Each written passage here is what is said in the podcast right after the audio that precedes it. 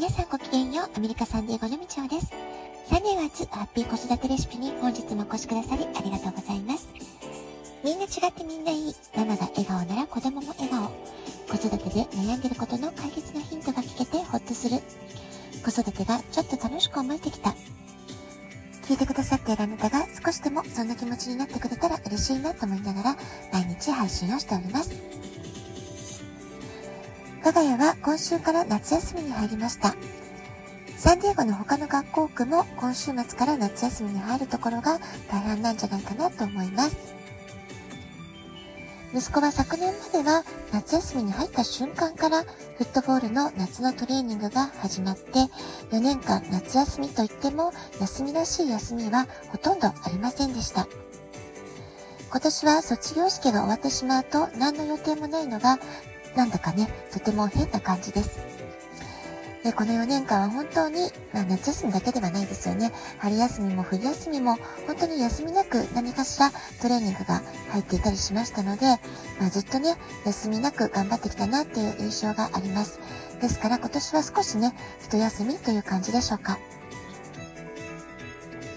とはいえ、大学に入るとまた一段と厳しい学習が待っているっていうこともはっきりと分かっているわけですから、夏休みの間にスキルアップのための勉強やアルバイト体験など、休みの時だけしかできないこと、休みだからこそできることをやってほしいと思って、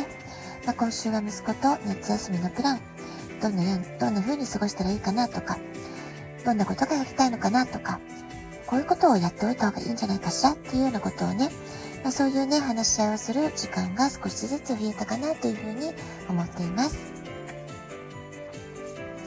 アメリカでは18歳でとてもね、大人扱いをされるようになります。そしてもう高校生の時からね、運転免許を持って運転している子も大半なので、えー、もうすごくね、大人っぽいなって感じがします。ただ、お酒に関しては21歳からってことになってますので、21歳未満の運転免許証っていうのは縦型になっているんですね、デザインがね。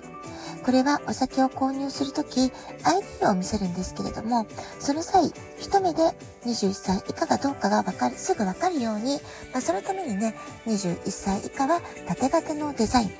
21歳以降の大人は、まあ、横、横のね、普通の通常のデザインになっているってことが言われています。えー、こんな風にお酒に関しては日本以上にちょっと厳しいかなっていう感じもするんですけれども、それ以外はすごくね、大人扱いされるという感じがします。え、私が今仕事をしているファイナンスビジネスでも、18歳以上からメンバー登録、エージェント登録することができます。そして実際に仕事をすることもできます。そこで夏休みの間に息子にもライセンスを取るための勉強をしてもらったらいいんじゃないかってことで、えー、昨日ぐらいからね、始めたところです。さらに私が一緒にファイナンスの仕事をしているリーダーの方に息子を紹介してミーティングをするという機会もありました。アメリカ社会は学歴社会だし、コネクションっていうのがね、非常に重要視されています。ですから、まあ、若いうちから様々な分野のいろいろな人に会って話をするってことは、とてもね、えー、大切な、えー、スキルになっていくんじゃないかなというふうに思います。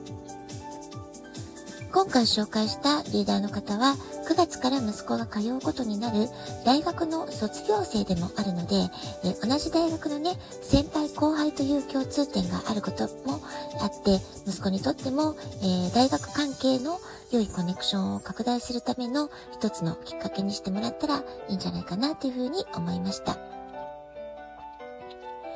で、そのね、ミーティングの中で私が感じたことは、ビジネスで、え、高い成果を出している方っていうのは、本当にね、質問の仕方がね、すごく上手だなってことを感じました。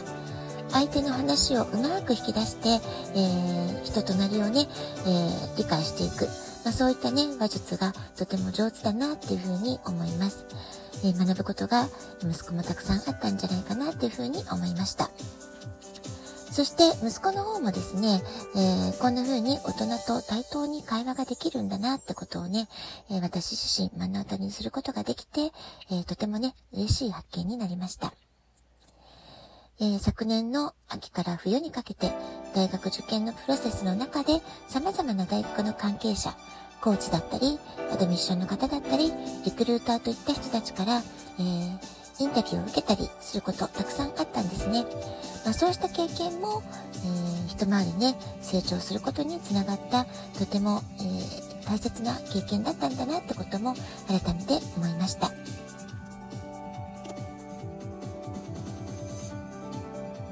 ま18歳ね、とても大人っぽくなったんですけれども、え今年の夏休みが、いわゆる子供時代の最後の夏休みってことでも、えー、あるので、まあ、少しね、ゆったり休養したり、遊んだりもしてほしいなと思いますけれども、ただ遊ぶだけではなくて、次のチャレンジに備えるための、えー、心構えを整えるというか、休み中にしかできない、えー、スキルアップってこともね、本人自身も考えてほしいなというふうに願っています。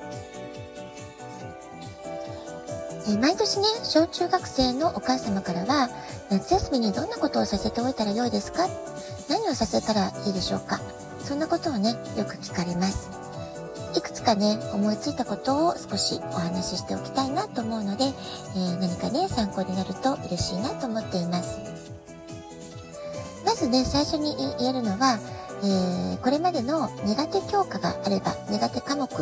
えー、苦手な学習分野があれば、それをしっかり復習をして、キャッチアップをしておく。これね、とても大事なことだと思います。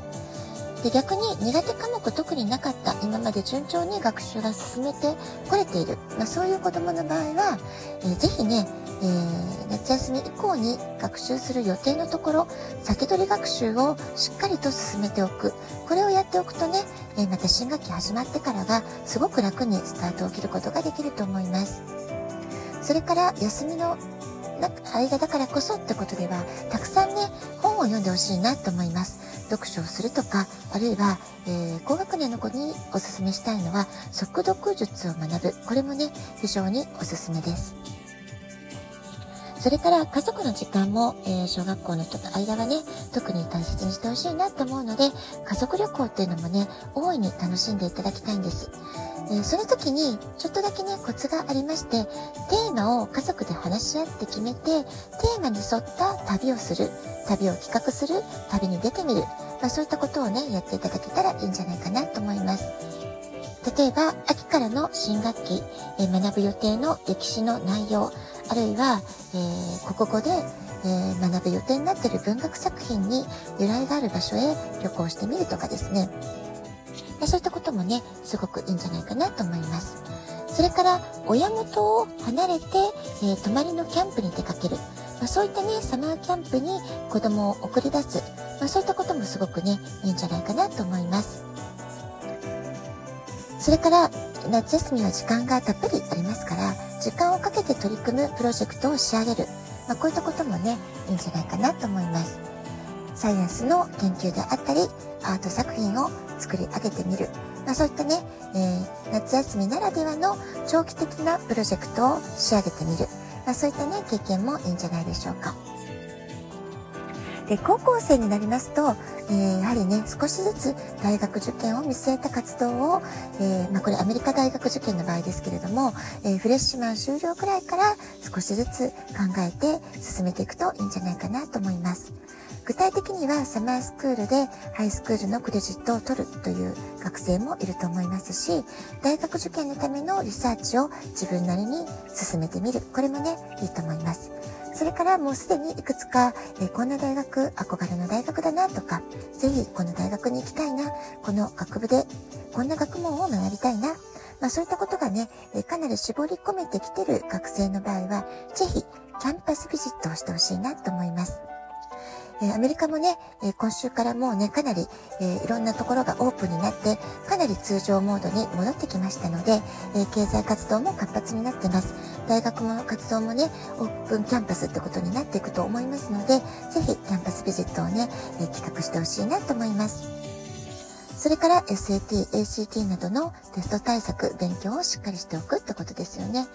それから、えー、具体的な志望校もぜひこの大学に行きたい、えー、絞り込みができている学生の場合は、その大学でのサマーキャンプとかサマープログラム、え、大学側もね、いろいろなプログラムを夏休み向けに準備していますから、そういったものに参加してみるっていうのも非常にいいんじゃないかなと思います。何事も備えあれば憂いなし。よく学び、よく遊ぶ。えー、そういうね、楽しく有意義な夏休みをぜひ計画的に過ごしてほしいなと思います。ラジオトークアプリインストールしておくとスマホからいつでも簡単に聞くことができます。質問を送る、ギフトを送る、どちらからでもメッセージ送ることができます。あなたからのお便りお待ちしております。では、今日はこの辺で、今日も素敵なお時間をお過ごしください。ごきげんよう、以上でした。さようなら。